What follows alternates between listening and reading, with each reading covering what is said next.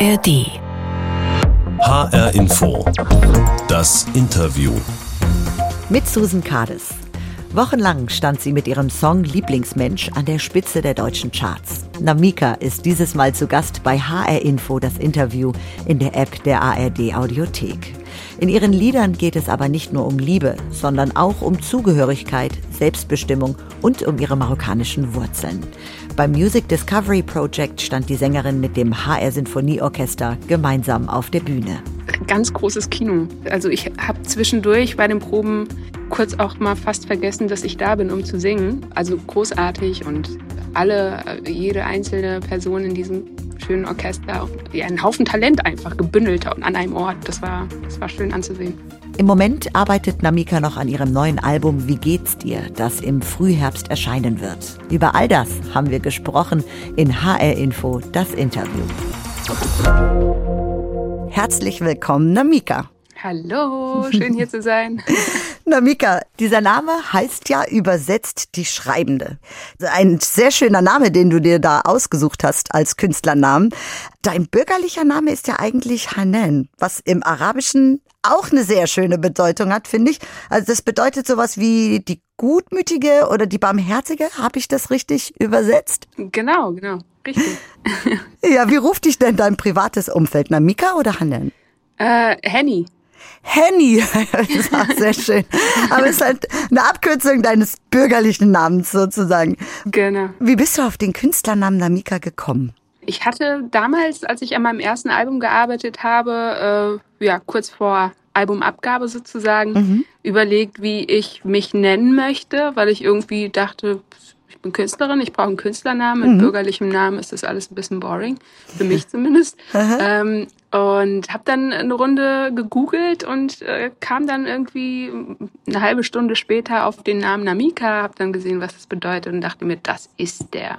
Den nehme ich. Schreibst du denn deine Songs in der Regel selbst? Ja, genau.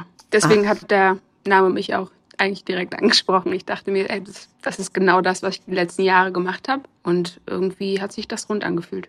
Und die Texte, die du schreibst, haben die in der Regel was mit dir und deinem Leben zu tun? Oder wie, wie gehst du an so einen Song? Ja, ich würde sagen, mein Leben ist tatsächlich die Inspirationsquelle Nummer eins für meine Songs. Mhm. Äh, aber ich glaube, dass die Themen, die ich da aussuche, eh allgegenwärtig und ja, jeden irgendwie betreffen. Ähm, von daher würde ich sagen, dass das Leben oder unser Leben die beste Inspirationsquelle dafür war.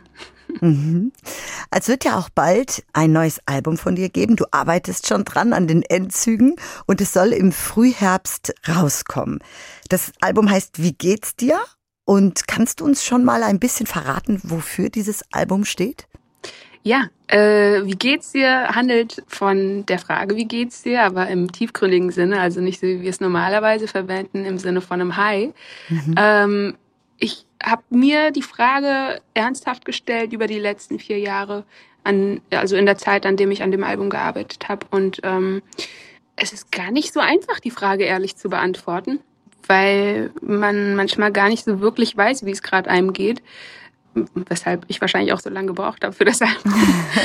ähm, ja, im Prinzip sind es ganz verschiedene Antworten auf die Frage äh, und jeder Song erzählt einen Aspekt meines Lebens und erzählt von Dingen, durch die ich gegangen bin und die ich erlebt habe. Du hast gerade gesagt, vier Jahre hast du an dem Album gearbeitet. Das heißt, hast du während der Pandemie schon damit begonnen? Ja, ich habe mir während der Pandemie eine kleine Pause gegönnt, hier und da mal ein bisschen Musik gemacht, aber gar nicht so auf Hochtouren, wie ich es normalerweise tue. Mhm. Ähm, ja, es ging erstmal darum, wieder ein bisschen zu leben, Inspiration zu tanken und ja, im Prinzip Dinge zu erleben, über die man dann berichten kann. Ja, ich glaube, ähm, in den fünften Gang ging es dann vor zwei Jahren und ich bin seit einem Jahr im sechsten Gang. Aber das, das, dauert ein bisschen. Ne? Ich ja. habe irgendwie, ja, also die Frage, wie geht's dir ehrlich, für mich zumindest zu beantworten, das hat äh, mentale Kraft gekostet und ähm, auch emotionale Kraft. Genau. Mhm. Aber jetzt hast du sie beantwortet und in einem Album wirst du sie dann bald veröffentlichen. Ein Song, den du schon rausgebracht hast, eine Single aus deinem neuen Album, ist ja bereits letztes Jahr schon rausgekommen. Der Song heißt Globus. Wir können ja mal eben reinhören. Pack, pack, pack, den Pass und lass gehen. Brauchst keinen Koffer, kein Portemonnaie. Der Taxifahrer schon auf dem Weg. Du musst nicht immer alles verstehen. Und ich weiß, es klingt alles ein bisschen verrückt. Doch vertrau mir und spiel einfach mit. Komm, ich drehe am Globus und du tippst drauf.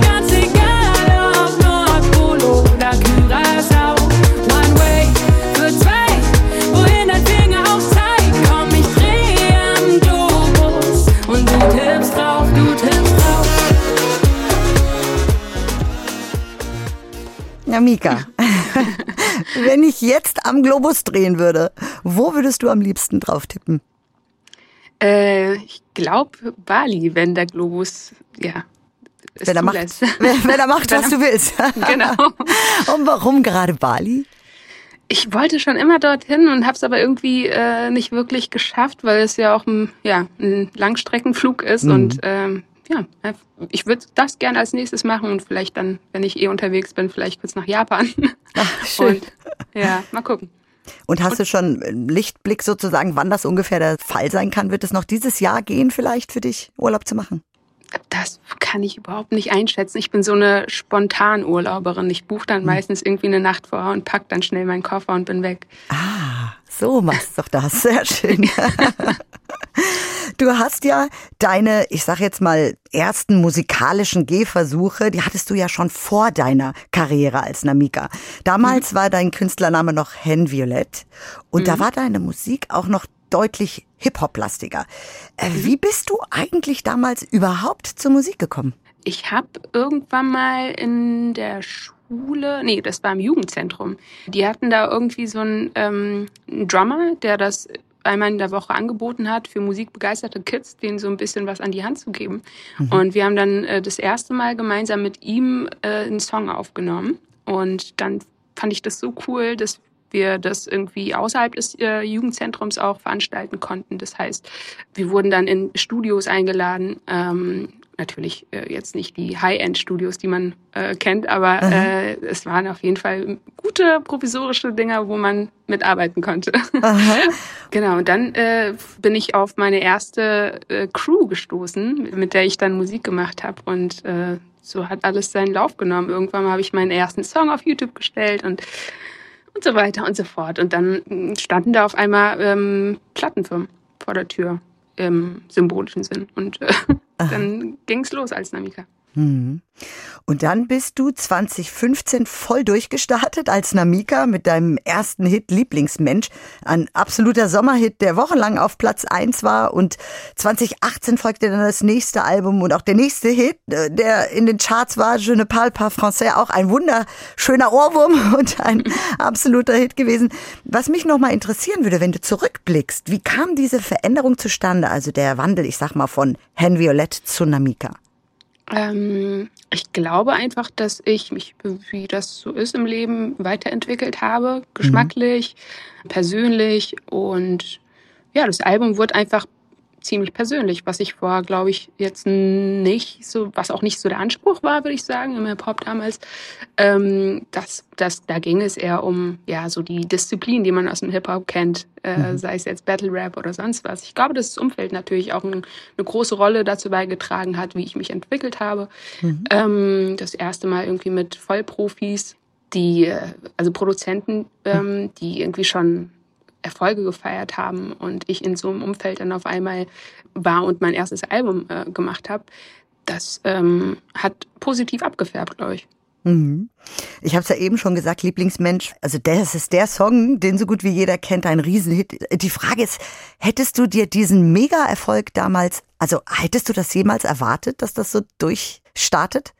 Mhm. Ehrlicherweise habe ich gar nichts erwartet. Ich habe ich hab einfach nur die Chance gehabt, Musik zu machen. Irgendwie auf einem guten Level, auf einem professionellen Level. Und das hat mich schon sehr, sehr glücklich gemacht. Und das äh, ist eigentlich das Ziel Nummer eins gewesen. Keiner, also ich habe es auf jeden Fall nicht so kommen sehen. Und umso schöner und größer war die Überraschung, als äh, der Song dann auf einmal da oben an der Spitze stand und ich mir dachte, hä, irgendwie, äh, was ist gerade passiert? Mhm. Ja. Und diese Frage bietet sich geradezu an. Wer ist denn dein Lieblingsmensch? Hat dich damals eine bestimmte Person inspiriert beim Schreiben? Ähm, ja, ich äh, also der Lieblingsmensch oder eine Person gibt es auf jeden Fall nicht. Ähm, der Song entstand äh, aus einer Mischung aus allen Lieblingsmenschen, die ich in meinem Leben hatte oder habe mhm. und habe sie einfach zu einer Person werden lassen für den Song. Und ähm, da hat sich eben dieser wunderbare super Lieblingsmensch geformt und ja, there you mhm. go. Ja. Das erste Album, das du rausgebracht hast, heißt Nador. Welche Verbindung hast du zu dieser Stadt? Äh, Nador ist die Heimatstadt meiner Großeltern mhm. und äh, meiner Mom. Die ist nämlich dort noch geboren, aber als junges Kind dann nach Deutschland. Mhm. Ich war etliche Sommerurlaube dort und fand das total interessant zu erfahren, wo wir herkommen, wo ich herkomme. Ähm, mhm im übertragenen Sinn. Ich meine, ich bin in Deutschland geboren, ist ja obvious, dass ich Deutsch bin, aber mhm. ähm, die andere Seite von mir ähm, zu suchen und zu entdecken, das habe ich in Nador ganz tief gemacht in den ganzen Sommerurlauben, wo ich mhm. als Kind hingeschleppt wurde. Aber ähm, nee, ist eine super schöne Stadt ähm, und toll, eben die andere Seite meiner Kultur kennenzulernen. Bist du heute auch manchmal noch in Marokko? Reist du da regelmäßig hin oder? Ähm, in Marokko war ich das letzte Mal vor drei Jahren, also Aha. nicht mehr allzu regelmäßig, aber ja. mhm. ich habe viele Orte gesehen, viele Orte, nicht nur Nador und äh, ich kann es wirklich jedem ans Herz legen, da einfach mal hinzugehen. Ob es Marrakesch, Agadir, äh, Ouarzazate, die Sahara oder sonst was ist, ähm, sehr sehenswert. Und du machst dann eher Urlaub oder dann Familienbesuche, wenn du mal dort bist? ja, du hast, du hast äh, äh, mit dem Zweiteren äh, ins Schwarze getroffen. Also ja. dann, also wenn ich in Nador bin, dann ist es eigentlich, ich bin, ist das kein Urlaub, sondern es ist, ich bin jetzt wieder zu Hause, nur in einem anderen Land. Und da macht man halt Dinge, die man zu Hause eben tut, wie sauber machen und Familie besuchen. äh, also es ist nicht unbedingt dieser, ähm, wie nennt es, All-Inclusive-Urlaub. Ja. Das ist sehr, sehr weit entfernt davon. Wo du nur die Beine hochlegst und nichts machst, genau. genau. Aber Deutschland und Marokko, das sind ja schon zwei ziemlich unterschiedliche Kulturen, mit denen du da aufgewachsen bist. Welche Dinge nimmst du denn aus diesen beiden Kulturen so für dich persönlich mit? Das ist eine sehr gute Frage. Ich glaube, ich kann den Finger gar nicht so darauf halten, wo was anfängt und wo was aufhört. Hm. Ich glaube, es ist einfach äh, eine Melange aus allem. Das Deutsche ist, ich bin hier geboren und sozialisiert. Das heißt, die Pünktlichkeit habe ich vermutlich im Blut. Mhm. mhm. Und das die marokkanische Gelassenheit vielleicht. Mhm was eigentlich ein, ein, Paradoxon in sich ist. Aber eine Vielleicht. gute Mischung, wenn du beides ja. in dir trägst. genau.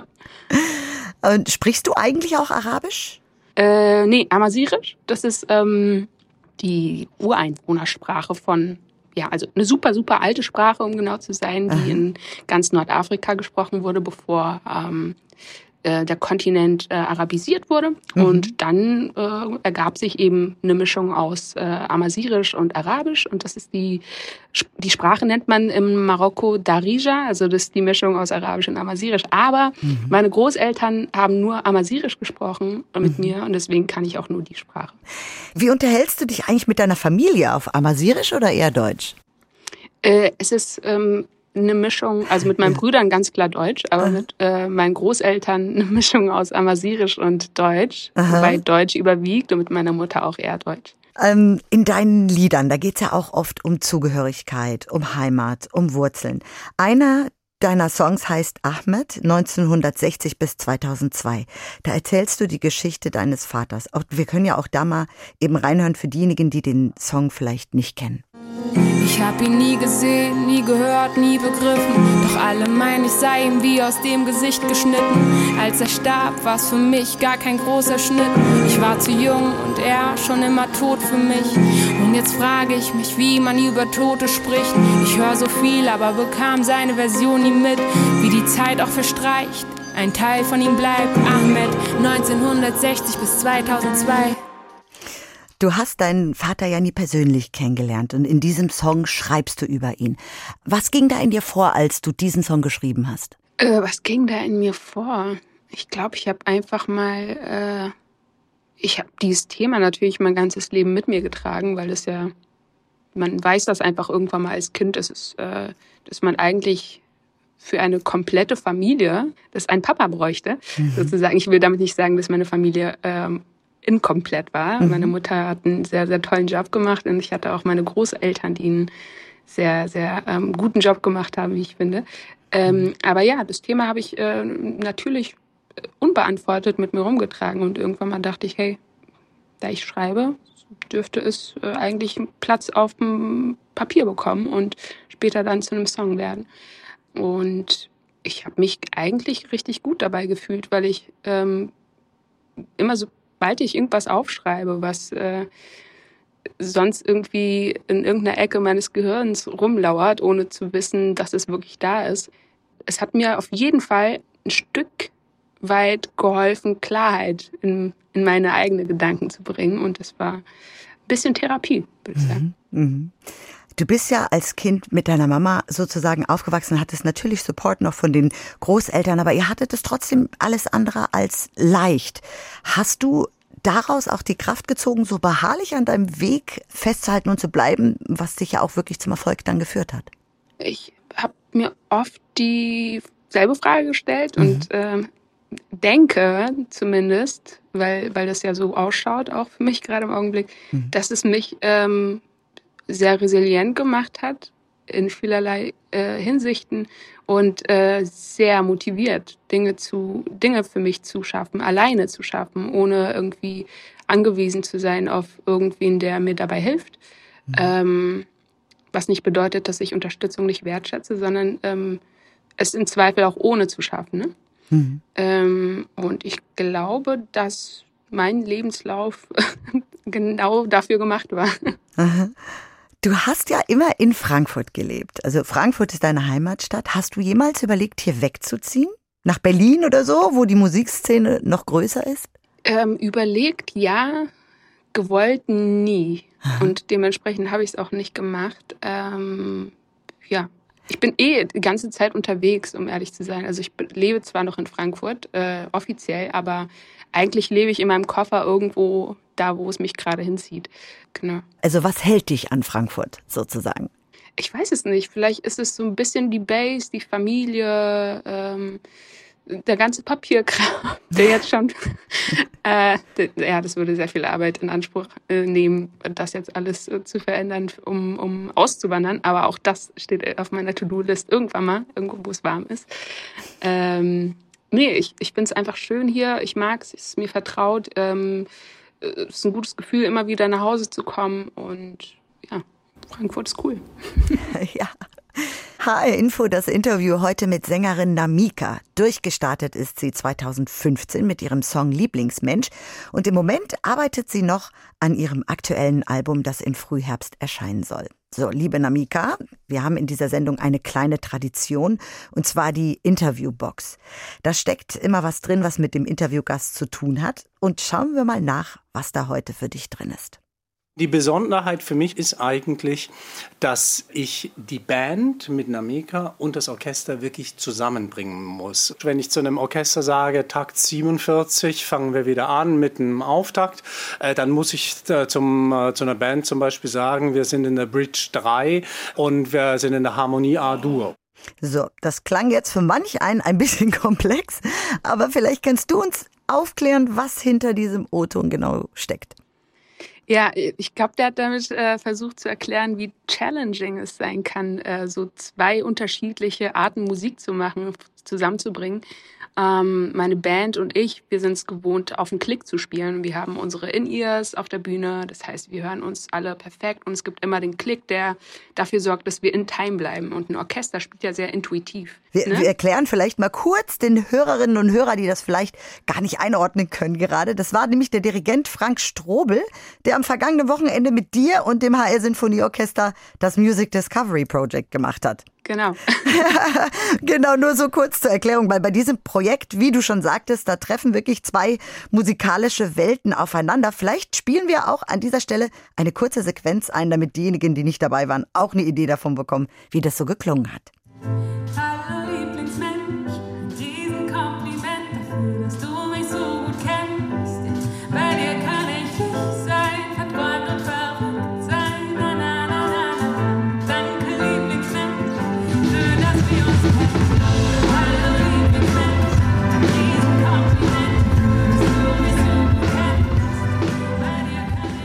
Also, Soweit ein kurzer Ausschnitt vom Music Discovery Project am vergangenen Wochenende. Und wir haben eben den Frank Strobel gehört, dass es recht komplex war. Wie war das denn für dich? Jetzt kannst du es nochmal genau erklären. Wie war das für dich, mit dem HR Sinfonieorchester zu spielen? Ganz großes Kino. Aha. Ich habe zwischendurch bei den Proben kurz auch mal fast vergessen, dass ich da bin, um zu singen, weil ich denen so gern zugehört habe. ja, also großartig und alle, jede einzelne Person in diesem schönen Orchester und Frank natürlich. Das ist schon sehr, sehr besonders. Ja, ein Haufen Talent einfach gebündelt an einem Ort. Das war, das war schön anzusehen. Aha. Magst du eigentlich klassische Musik so gerne? Ähm, ja, ich habe also schon immer mal hier und da klassische Musik gehört, weil ich finde, dass das irgendwie super zum Entspannen ist. Und bin immer mehr auf den Geschmack gekommen über die letzten Jahre. Deswegen, ja, das ist äh, absolut meditativ für mich geworden und ich liebe es. Ich habe es ja eben schon kurz erwähnt, du arbeitest im Moment an den Endzügen deines aktuellen Albums. Eigentlich wärst du jetzt auf Tour gegangen, hast es aber nochmal schweren Herzens abgesagt, weil du gerne mit neuer Musik auftreten wolltest und das Album noch nicht ganz fertig ist. Bist du, was das Produzieren von Songs angeht, eigentlich ein perfektionistischer Mensch? Äh, ich habe festgestellt, dass mir das manchmal passiert, wenn ich, wenn ich mich nicht selber checke, dass ich mich verlaufe in Details, die super unwichtig sind. Und äh, also ja, ich bin schon ein bisschen perfektionistisch, aber ich versuche das im Rahmen zu halten. Und ähm, genau, I try my best, aber ich versuche dabei auch nicht den Spaß zu verlieren und sich da irgendwie zu verkrampft in Dinge hineinzusteigern. Mhm. Woran erkennst du eigentlich, okay, jetzt ist der Song fertig. Woran erkennst du das? Wenn es sich rund anfühlt. Mhm. Und wenn, wenn der Text natürlich für mich, das ist äh, ja im Prinzip eigentlich mein Augen, Hauptaugenmerk, äh, aber auch natürlich das Musikalische. Aber wenn der Text sitzt und das Musikalische sich äh, rund anfühlt und ähm, beide Elemente eine Symbiose ergeben. Das heißt, wie entsteht jetzt so ein Song von dir? Schreibst du erstmal die Texte und überlegst dir dabei auch schon die Melodie oder den Beat? Oder also wie entsteht so ein Song?